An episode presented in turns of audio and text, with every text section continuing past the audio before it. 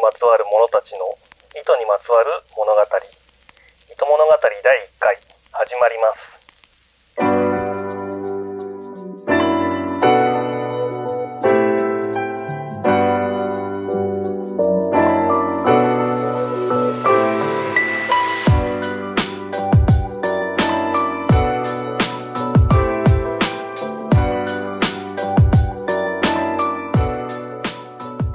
糸物語では毎回ゲストをお呼びして糸にまつわるこれまでの歩みや糸に対するいろいろな思いを語っていただきます。第1回のホストは私早水が務めさせていただきます。どうぞよろしくお願いします。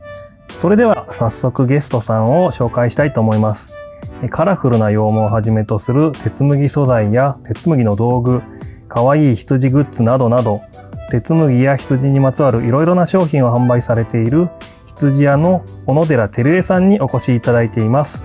え羊屋さんよろしくお願いします。はい、よろしくお願いします。羊屋の小野寺と申します。はい、えーそれではあの簡単に自己紹介やあの現在どんな活動をされているかの紹介をお願いします。はい、えっ、と、羊屋という屋号を掲げて、えー16年目に入りました。基本的には自分で染めた羊毛や毛糸の販売、あとは鉄麦の道具、スピンドルの販売などを、えー、とネットとイベントをメインでやっております。はい。はい、ありがとうございます。はい。えっ、と羊屋さんはあの今回お声掛けしたのは、はいあの僕がすごく普段から仲良くさせていただいているというか、ありがとうございます。えっ、ともともとあれですよね、昨年のホビー賞で。そうあそうそう。の鉄麦の講習にちょっと、えー伺ってそこで教えていただいてっていうところからあのそうですね。付き合いが始まったんですけれども、はい。なんか思えば、まだ1年なのに、ずいぶんそうですね遠いところに、どんどん早水さんがかっ飛んでいかれるので、すごいなと思いながら見てます。あのーちなみにこうああいう鉄麦の講習に、こう僕みたいなこう、うん。男が来るっていうのはやっぱり珍しいことなんですかね？うん、あのー他の手芸、クラフト系のものと比べたときには、男性の比率は多い方じゃないかなと思います。あそうなんです鉄麦自体ね。は。うん。へなんでだろう。あとはね、紬車を踏んでって止まるのは男性が多いです、圧倒的に。ーあーあの回るもの大好きなんですよね。デザフェスとかに紬車を担いで持って行ってずっとまあデモンストレーションやってるんですけど、うんあの、近くで止まる人もいれば、すっごい遠くで止まってじーっと見てる人もいればなんですけど、大抵男の人ですね。ああ、やっぱこう、心がなんかときめくものが、あの、回転する機会にそう、は何か、どういう仕組みになってるんだろうみたいなのがあるあるのかなって。思いますね。うん思います。うん いや、あと羊屋さんといえば、うんその、何ですかね、あの、はい。鉄麦をいろいろ活動されてる方って、うんうたくさん、あの、いらっしゃると思うんですけれども、その中でもすごくこう、初心者の見方というか、いろいろはい。積。極的に情報発信されていたりとかしていて、なんかそういう印象がすごくあるなと思うんですけれども。嬉しいな、はい。それは嬉しいです。そういう立場でありたいっていうのはすごくあって、うん。うん、あの、やっぱり自分が鉄麦を始めた時にすごうんく情報が手に入らなかったんですね。それこそもう20年ぐらい前ですので、まだあのインターネットもさほど発達してないですし、鉄麦をしてる人がそのインターネットで情報を発信するっていうのもここ最近の話だなと私は感じていて、うんうんもうとにかく情報がない。で、自分なりに苦労してあちこち回ってかき集めて、で、いや、こんなに面白いのになんでみんなやらないんだろう。ん。う。あ、情報が出回ってないからだ。じゃあう、んうん。それを発信したら、もうみんなもっとやるんじゃない？っていうのが、け割とは、初めの頃の、なんて野望というか、んんん。そういうところがあって、で、一番最初にやっぱりその鉄麦をやり始めた時に、すごく糸を作るのが楽しくて、うん。で、鉄麦糸を販売してなんかやっていけるかなって思って、ちょっとトライしたことがあったんですね。ただ、もうその当時はですね、やっぱり編み物をする人も減ってきてましたし、糸を、うん鉄麦糸を販売していくのは、これは難しいわ、と思うことが多くて、うんそうした時に、じゃあ、私はどっちに行こうかなと思った時に、もっと下流の要は、編んだり折ったりしたものを、要は自分の作品としてまあ見せたり販売したりするそっちの方に行くこともちょびっと考えたんですけど、うん。それはあの、なんて言うんだろうな、求めてる人が、のパイが限られちゃうなって思ってしまって、うんうん。で、じゃあ、そこに今いる現時点、手続き糸っていうポジションも難しい。さらにその下流も難しい。じゃあどうしようって言った時に、さらに上流に行くしかないやっていうんで素材の方に行ったんですね。うんうんうんうん。うん。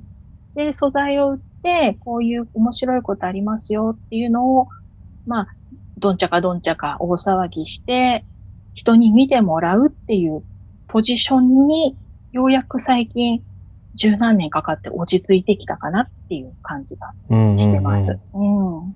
いやーなんか本当にあの、僕は鉄麦を始めてまだまだ1年ちょっとぐらいなんですけれども、うんえっ、とやっぱりネットでいろいろ情報を探すと、羊屋さんのところほどわかりやすくいろいろあのまとまっているとか、あとなんか、1個商品買うにもあの、うん。オンラインショップがこう使いやすくなってるとか、ありがたい。そういうところがなかなか、あの、うん。そういうこう、て、こまめで丁寧な情報発信されている方ってすごく少ないので、うん。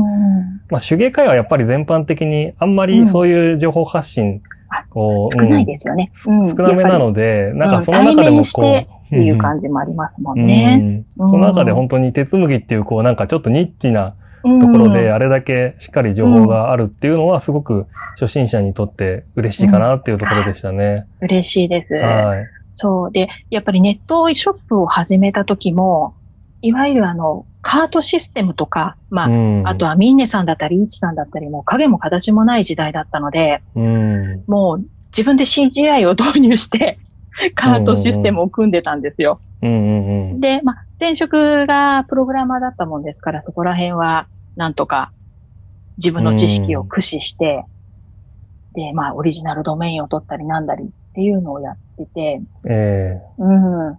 我ながらよくやってたなと思います、今になって思えば。だからもうカートシステムとか導入した時になんて簡単になったんだろうと思って、えええそう、きっと他の、例えば、今これからやって販売されようとする方は、そのカートシステムを導入したときに、これも設定しなきゃいけない、あれも設定しなきゃいけない、大変だっていう声をよく聞くんですけど、ええ私からすると、え、なんでこんなに簡単になってるのに、みたいな思う時はあります。いや、昔に比べたら全然楽だよ、みたいな。いけないいけない、でもこんなこと言ったら年寄りだと思って、インターネット老人会だわと思って、頑張って我慢してます。ちなみにその鉄麦自体はその十何年っていう話だったと思うんですけれども、あの鉄麦に限らず、ういわゆるその手仕事、まあ編み物だったりとか縫い物だったりとか、うんうんその糸に関わるような手仕事っていううんのは、うん。いつ頃からこう触れていたんですか、これはね、もう私記憶にないぐらいなんですよ。うん。っていうのも母がやっぱりずっと編み物とか刺繍をしている人で、うん。家に絶対何かがある家だったんですね。刺繍糸、いらない刺繍糸だったり、毛糸だったりっていうのが。えこれは私、その生まれた時からそういう環境だったので、何も不思議にも思ってなかったんですけど、えうん。羊屋を始めて何年かした後に、あの、母と話してる時に、うん。いや、だって、私羊飼ってたもんって言い出したんですよ。で、え？初耳なんですけどって言ったらば、まあ、母が岩手の盛岡のもうちょっと北にある岩手町というところの出身なんですけど、ええやっぱりあの、1950年、60年代、あの、うん羊毛の貿易の自由化ですよね。それ以前は、まあそこら辺で羊を飼ってるのが当たり前だったと。うん。で、まあ、春になると馬郎さんが回ってきて毛刈りをして、うん、で、その毛刈りをしたのを測って、あ、これだったら、毛糸何キログラム分だねって言って、うん、で、後日その毛糸が送られてくるんですって。色とか、その太さとか指定してたのが。ええだから自分とこから行った毛糸かどうか、毛かどうかはわからないんだけれども、いや、物々交換みたくして毛糸が来ると。へえ。その農家の、まあ、サイドビジネスではないですけど、まあ、女衆の仕事として、やっぱり編み物があって、母の年代だと、そのあたりの、要は未婚だったり、若い嫁さんだったりを公民館に集めて、機械編みの指導に来てくれてたと。うんうんうん。で、その機械編み機でみんなで、要はセーターをこしらえて、自分の家族たちの分ぐらいはやってたり、あとは、まあ余った分は販売に回したりと。そういうのがあったそうなんですね。うん。へえ。だからうちにはもうあの、母が使っていたそのトヨタの機械編み機のいろいろタッピとか、タピ上げとか、ええ。いろいろパーツ残ってます。うん、へえ。そうそうそう。本当になんかもう地元でこう羊で経済が回ってたんですね。そう、そういう時代を知ってる人なんですね、うちの母は。うーうんああ、なるほど。じゃあもうそれで、あの、生まれた頃から周りに、うん周りには羊がいて、羊毛があって、えーなんか糸があってっていう環境だったんですね。うん。で、それを、で、まあ、母もけ結婚してこう、鎌倉の方に来て、えで、まあ、子供が小さい頃はやれ内職だなんだで、あの、セーターとかカーディガンに刺繍をする内職があったんですって。えはい。うん。で、そうするとその指定の刺繍糸と、薄いのに、薄い紙に図案が書かれたのと、そのセーターカーディガンが来て、そこに指定されたのに刺繍して、納品するみたいな。うん。はいはいはい。っていうので、うちにはもう何かしら糸があると。うんうん。そういう環境で育ってきて、で、まあ子供ですから母がやってれば、私にも教えてみたいな感じで、うんうんうん、うん。編み物はそれで覚えました。ね。うんん。で、まあ、そこら辺は、まあその頃はまだまあ趣味というか、自分がたやってて楽しいからやってたっていうところで、うん。やっぱりそれもう少ししてから、あのープログラミングを覚えまして、10歳ぐらいだったかな。ああ、結構早いですね。そうなんで、わその年代にしては早いと思います。えあの、おじが MSX っていう、ホビーパソコンの走りですよね。えええあれを買ったんです、らしいんですが、これがあると俺は家から一歩も出なくてダメになるって言って、うちに置いてったんですよ。そう、ひどい話なんですけど、ただ、まあ、それで、まあ、案の定10歳ぐらいでそれに食いついて、はい。で、その当時フロッピーディスクは多分あったんでしょうけど、それがついてなくって、えテープレコーダーだったのかな？でもテープレコーダーのやつはないから、電源切っちゃうと、もう全部カーになっちゃうってえいうのなんですけど、はいはい。もう楽しくてずっとベーシックでうん。打ち込んで、うん。ビート音で演奏したり、うん。ランダムでサークル生成とか やってうん遊んでて、で、プログラミングが楽しくなって、まあ仕事もそっちの方に行って、うん。で、ただ、もう、20代、20代半ばぐらいですかね。あの、うんやっぱりちょっと、バランスが取れなくなってしまって、働き方と自分の生活の。で、わー、疲れたわーって。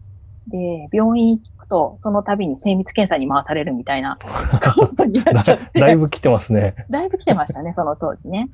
で、その時に、何、何だったかな多分ね、有林堂さん、本屋さんのレジ横か何かであの、講座、ワークショップの案内の冊子みたいなのを配ってて、ええそこで鉄麦っていうのを知ったのかなはそう、あの、アナンダさんの宿泊のありの山梨の本社に行って一泊して、あ。はいはいはい。で手続きを覚えね。ましょうみたいな。うん。ええそれはもうその当時からやってらっしゃったので、あ、そうなんですね。そうなんです、そうなんです。もうふらーっと、そこに行って、ハマりましたね。もうそれやり始めてからハマるまでは早かったですか、早かったですね。うん、早かったと思います。ただまあ、うーん、もう、だいぶ昔のことなので、どういう時系列だったのか、え記憶もあれなんですけど、ええでもね、しばらくはその、やっぱり一人で独学、とりあえず一通りは習ったんですけど、えはい。あの、なんかやっぱりうまくいかなくて、うんう。うんん。っていうのはまあ、うん、教える側もまだ慣れてなかったっていうのもあるかもしれないんですけど、うんうん。割とノリで紡ごうとするじゃないですか。そうですね。そうそうそう。羊毛の長さがこれだけ、これだけあるからこうしたらこうなるよとか、うん。こんだけ回したらここがこうなるから伸びなくなるよっていうところなしの、まあ、うんうんうん講座だったもんですから、うんあの、一人でやろうとしてもうまくいかない。ええー、みたいな。うん。うん。ので、多分ね、1年、2年は、もだもだしてたような記憶があります。で、そこからそうですね。でも、これは面白いぞとなって、で、まあ、プログラミングの方の仕事もしながら、ちょこちょこ糸紡いで、うん。でも、あ、だんだんもうちょっと、しっかりこれは羊毛と向き合いたいなと思って、うん。まあプログラマーを辞めて、京都の方で羊毛を輸入してらっしゃるところで、1年間働かせていただいて、あ、ポンタさんのところですか？そう、そうです、そうです。はい1年あちらで、ええまあ、お仕事をさせていただいて、うんうんうんでいろんな羊毛もその時にいろ、本当に各地のいろんな種類の羊毛を見せていただけたので、うん。うんうん。で、なる。で、あとは、あの、京都だとあの、川島テキスタイルスクールっていう、もっと鞍馬の方の奥の方にある、えっ、と、織の教室があるんですよ。へえ。えっとね、川島セルポンかな？母体は。あの、はい舞台のどんちょうとかを作ったりする。あと、西陣織とかも作ったりする会社が持ってらっしゃる織物の学校で、で、そこがですね、あの、レイニー先生というニュージーランドの方を毎年お呼びして、はい。手紡ぎの、えっ、と、講座をやってたんですね。えええで、まあ、この間、あの、同じ頃から手紡ぎしてる人たちとお話をしてて、当時そのレイニー先生の手紡ぎ講座を受けてないスピナーなんてみたいな風潮がちょっとあって、結局それぐらいしっかり理論立てて教えてくれるところはそこぐらいだよね、みたいな。ああったんですよねあ、そうなんですうんね。そうそうそうそうそう。だから結構、レイニー先生のところで教わったっていう方が多いんじゃないかな。今、その本を出したりいただいてる方でも。うん。結構じゃあ、そあその頃は、かなりもう、あのーコミュニティがまだちっちゃくて、その先生うん、にやっぱり教えてもらってるぐらいの人数が、こう、しっかりやり込んでる人っていう感じだったんですかね。うん。あとはそこで教えてもらってやり込んでいった、やり込んだ方が各地で教室を開いてる。うんうんうん。ただまあ京都だったり、まあ東京だったり、まだポツラポツラと数える程度だったんじゃないかなっていう気はします。うん。ただうんうんうんその当時私がそういった方たちの情報に触れられなかっただけかもしれないんですけど、うん。なんせ情報のね、横の連絡の取りようがなかったので、そうですね。本当に身近にそういう人たちが直接つながれる範囲でいないとわかんないですもんね。そうなんです、そうなんですよ。だからそういう当時とね、比べると今はもうインターネットが万歳ですよね。うんいくらでも距離関係なくそうですお話でねき。ちゃうし。うん。でそんな感じで、まあ勉強しさせてもらって、で、うんこっちの方に戻ってきて、じゃあ羊屋っていう屋号をやりましょうと。うんうんうん。で、まあ、やっぱりその、今までの、要は、羊毛の販売をのやり方をしている人たちと同じことをしてたんじゃ、パイの奪い合いになってしまうので、うん。やっぱりまあ、ネットショップはやらなきゃいけないよな、っていうんで、まあ、プログラマー、エンジニア時代の、もう知恵をひねり絞って、うん。うん、ドメイン取ったりなんだりっていう感じで走り続けてきた感じですかね。う。うんんいやー、なんか、だいぶ今だけでもうかなり面白いお話がいろいろ出てきて。いやー、面すごいななと思って。いやー、僕、僕はすごい面白いです。大丈夫です？いかった。いや、やっぱりなんかそういう、こう、結構、そう、皆さん多分いろいろこうね、うん経験年数長い方もたくさんいらっしゃる業界なので、いろいろこういう、どこで何を勉強してきたかみたいな話とか、あると思うんですけども、なかなかそういうお話、こう、じっくり聞く機会ってないので、そうですよね。そうなんですよね。あとは。あのそうそんはい。あと、私らぐらいから、なんて言うんでしょう、固定で先生を持たない世代というか、んうん、なかなか難しい、言い方難しいんですよ。割と、ほら、民芸とかの流れだと、うんうんなんとか先生がいて、その人に指示してなんとかかんとかみたいな流れがやっぱりあるじゃないですか。そうですね。うん。私たちは、ちょうどそのネット創世期というかネットが広まり始めた初期の頃だったので、うん。その固定の先生を持たずに、でも自分が欲しいと思った情報を食べに行ける最初の世代だったのかなっていう気はしますね。ああ、なるほど。うん。そのか、その先生について何年かしてないと、どうしてもここまで教えてもらえないみたいな。うんうんうん。うん。そう、ここら辺はね、な、どなたと話してたのかなあの、日本のそのお教室文化とはみたいないう話になったことがあって、ええあの、茶道、華道みたいに段位があって、ここまで来たらこれが教えてもらえて、ここまで来たらみたいな、そういう元々のフォーマットがあるじゃないですか、日本国内って。ね。う。うんん。で、それが、その方、アメリカでやってらっしゃった方なんですけど、アメリカはそのギルドという形はあっても、そのお教室ってあんまりないからな、みたいな。うん。うん。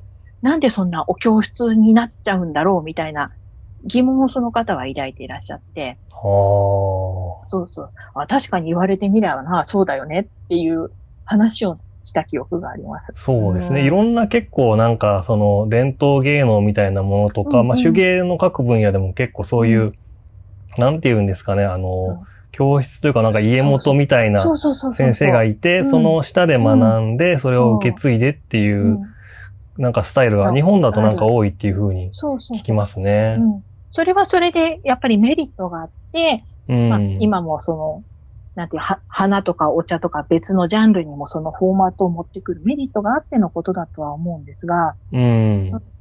やっぱりデメリットもないわけではないので、う。うんん。なんか、最近ちょっとそこら辺が、もにょもにょっとしてるというか、うんうんうん。フェルトだとね、ある程度、なんていうんですか、技能協会というか、そういうのがいくつかもう、でき、乱立してるというか、できてるので、でもこれが鉄麦に来ないのは、やっぱり鉄麦が教えるの難しいからかなと思っています。そうですね。手紡ぎやっぱり何かこう、うん言葉で伝えるっていうよりもどうしても手先の感覚を、時間をかけて学んでいくっていう部分はありますからね。うん。で、多分あとその、なんていうのかな、フェルトよりも期限が古い分、うん。あの、なんていう、なんて言ったらいいんだろうな。あの、七五三とかのルールって各地で違うじゃないですか。ええうん、それと同じで多分アメリカのルール、イギリスのルール、フランスのルールみたいな、いろんなローカルルールがありすぎて、うん。もはや統一ができないのかなって思ったことはあります。うんうんうんうん。うん。まあでももともとはなんかあれですよね。手紡ぎって本当に各家庭でなんか特にこうい家であのその当時は外で仕事できなかった女性たちがなんかうん。あの家で紡いでうん。特になんか若い女性が紡いでいたみたいでうん。あのイギリスなんかは確かあのスピンスターっていう単語があのもともとその紡ぐ人っていう意味だったのがうん。転じてその未婚の女性みたいな社会的な地位を表すっていうあう意味があるぐらいになんかこううん。本当に生活に根付いていたもうのん。みたいなんですよね。うん。ううんん。でもそれがなんか日本だと逆にそこまで歴史がないからこそ、うん。まあある程度その技術ができたところで国内にこういろいろ輸入されてきて、うんうんそれがこう芸として高められていったっていうのはあるのかもしれないですね。うん、うんそれはあるでしょううんね。うん。うん。えいや、そう、それで羊屋さんえうん、が、あの、そう、僕あの、羊屋さんにその、紡ぎ方を教えていただいたときに、はい。あのーすごく良かったところが、うんあのーうん二、つあって、一つ目は、あの、繋がってれば糸っていう、あの、言葉ですね。あれ結構すごいいいと思うんですよ。あの、やっぱり、なんか糸紡いでると最初すごいボッコボコのものがうん。できて、あのーなんか全然ダメなのかなってやっぱ思っちゃう方がうん。結構ね、多いうん。し、まあなんか僕も最初なんかこう、うん。あなんか全然うまくいかないなと思ってたんですけど、まあ繋がってれば糸って言われると、うん。あ、確かになと思って、糸できてるわっていう、なんか、う。んっていうのと、あと、あの、その先ほどの話でもちょっと出てきたんですけれども、羊毛っていうのが、だいたいそのなんか10センチとか、そのなんかこのぐらいの長さがあるから、その、羊毛が繋がってるとこ同士でこう引っ張っても、うん。絶対にまあ、その、繊維が引き出せないでしょっていう、うん。あの、理屈の部分から、うん。あの、うん。説明してもらえたっていうのが、うん。すごくわかりやすくて、よかった。その辺って、やっぱりなんかこう、いろいろ、あの、人に手紡ぎをお教えする中で、あの、編み出していったことなのかなと思うんですけれども、はい。そうですね。ここは誰かに教わったっていう記憶はないので、多分、十何年、二十年の間に自分で蓄積したところかなと思います。うん。うん。で、繋がってれば糸っていうのはやっぱりそう、気に病む方が多いんですよね。あ、うん。ボコボコになっちゃったとか、うん。こんなに太いとこと細いとこがあって、みたいな。うん。いや、だっ、て、そんな気にしないで、だって練習すれば上手くなるもんっていう。そうそうそう、最初だからって。最初のその糸はもう二度と紡げない糸だから、そんな気にしないでいいよっていうのは、ううんん。極力あの、初めてやるっていう方だったり、まだもうちょっと練習したいっていう方には言うようにはしてますね。うんうんううん。ん。いや、あれで本当に救われた方多いんじゃないかなと思いますねた。。そうだといいな。う。うんん。どうしてもね、あの、理想の形が頭にもあるじゃないですか。毛糸ってこういうものだったりとか、そうですね。こういう糸が欲しいとか、うん、どうしてもその方、手紡ぎを始める人の頭の中にあるので、うん。ただ、それは、なんていう、すぐ出てくるものじゃないけど、それは出てこないことを悲観する必要はどこにもないよっていうのは、うんうんうん。そうそうそう、極力お伝えしたいなと思ってますね。うんうんうん。うんちなみに、あの、そうやって、あの、お客さんとかに手紡ぎをお教えされ始めたのって、い大体いつ頃からなんですか？多分ね、羊屋始めたのとさほど変わらないぐらいだと思います。だからあそうなんですね14、5年ぐらい。う。うんん。それはね、割とその、あ、手紡ぎ糸だけじゃダメだわって思って、その、うん訴状するしかないわって思った時にはもう、スピンドル込みだなっていうのはあったので。うんうんううん。ん。それで、あ、じゃあスピンドルを、あの、うん自分で開発されたのも結構、その過程でっていうことなんですかね。そうですね。スピンドルのあの形自体は、あのー昔からあるものなのええで、ええうん、開発したというよりも、自分で作るルートを作ったというか、うんうんうんうん。うん、っていうのはありますね。でも、あの、羊屋さんのスピンドルで、あの、うん。回す向きに羊が走るっていうのは、あれは一つ発明だなと僕は思ってるんですけど。うん何も考えないでロゴ印刷したらそうなったんです。実は。で、あ、そうだ、走る方向って言えばいい。逆にかけるときは、バックさせればいいって言えばいいんだって、あれはね、全然何も計算してなかったね、実あ、は。そうなんですね。たまたまた。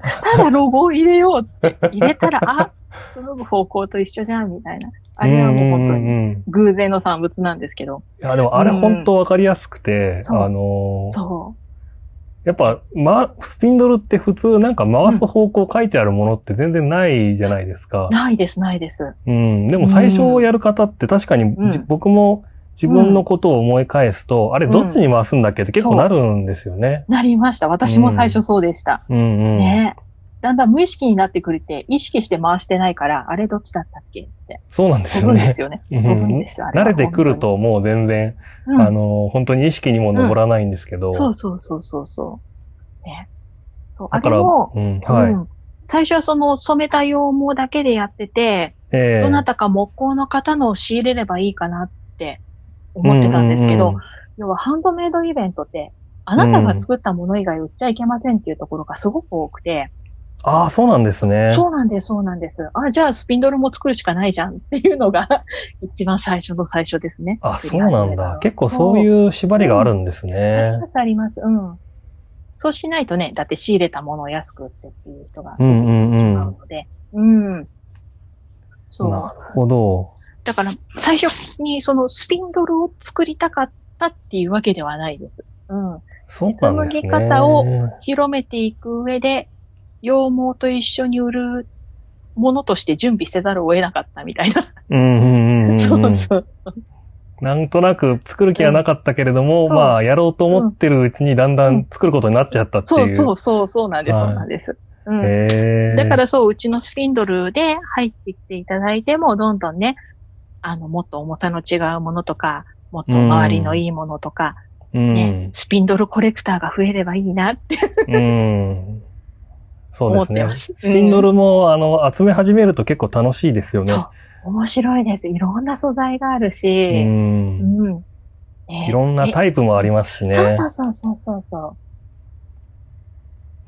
結構うん結構羊屋さんのやつは、あの、ハイホイールって言って、ホイールが上の方にあるタイプで、あの、ローホイールって言って、うんあの、下でホイールが回るタイプもあったりするし、あとは、ターキッシュスピンドルみたいなものもそうですね。羽のあったりとか、ううんん。結構ね、あの、あれも集め始めると楽しいですよね。楽しいですね。うんうちもなんか、スピンドル入れはパンパンになってます。やばいやばい。はい。僕も結構自分でスピンドルいろいろ形を作ったりして、うんはい。楽しんでますね。早水モデルは一回ちょっと試作してみたいなと思いながら、六角形のやつ。そう、六角形、八角形は結構転がらないので、ね。。すごくいいんですすよね。あれはすごく発明だなと思いました見たとき。いや、あれはでも、なんか、うん。どっかの本には載ってましたね。あの、あ後から調べたら。はあい。そうなんですね。そう。あとは、うんあの、えっ、と、なんだっけな。スピンニングパーティーにいらしてた、はいはえっ、と、うんボリウッド工房さんかな？はいはいはいはいはい。が、四角のやつとかも、うん、あお作りになってましたね。そうでした、そうでした。はいボリン。さんもそうでしたね。えうんそうでした、そうでした。ボリンさんとこのは綿用だったから軽いやつでしたもんね。そうです花形ね。花形とかも出してませんでしたっけ？えっ、と、なんか四角の中にいろんな模様がこう、うんあお花とか羊とかの模様が抜いてあるみたいのが売おってて、で、うん。その、基本的にはコットン用のを今まで作ってたのが、うん去年は、えっ、と、いろいろ声があったので、うんあの、ウールにも使えそうな重さのやつも出してみましたっていうので、はい。私それ見れてないかもしれない。ああ、僕それで、あの、去年本当になんか本数が少ししか持ってきてないっていうことだったんで、うんあの、見つけた瞬間にじゃあ買いますとか言って、あの、1本5000円ぐらいしたんですけど、買っちゃいましたね。うん。恐ろしいですよね。そうやってどんどんいろいろコレクションが増えていくんですよ。はい。はい。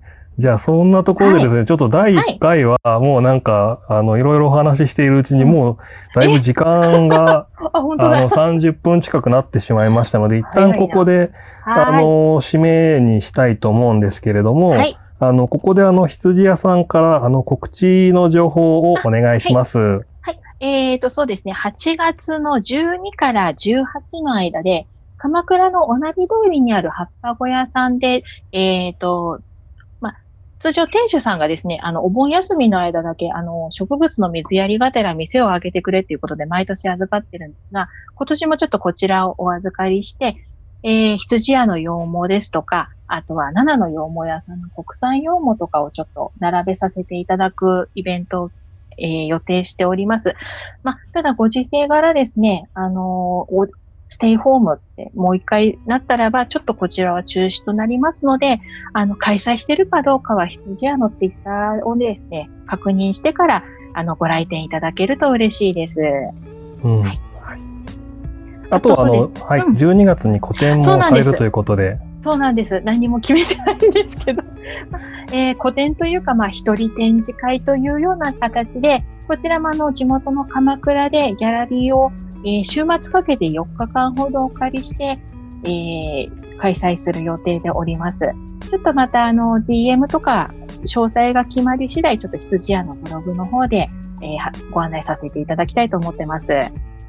はい、ありがとうございます。はいえっと、羊屋さんにはですね、第2回にも、まあ、引き続きご出演いただくことになっておりますので、えーそこでも、えーより深い話を伺っていければなと思っています。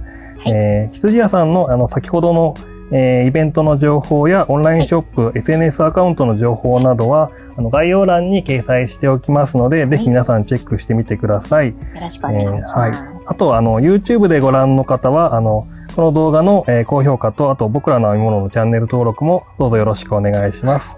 はい。それでは羊屋さんお付き合いどうもありがとうございまはい、した。ありがとうございました。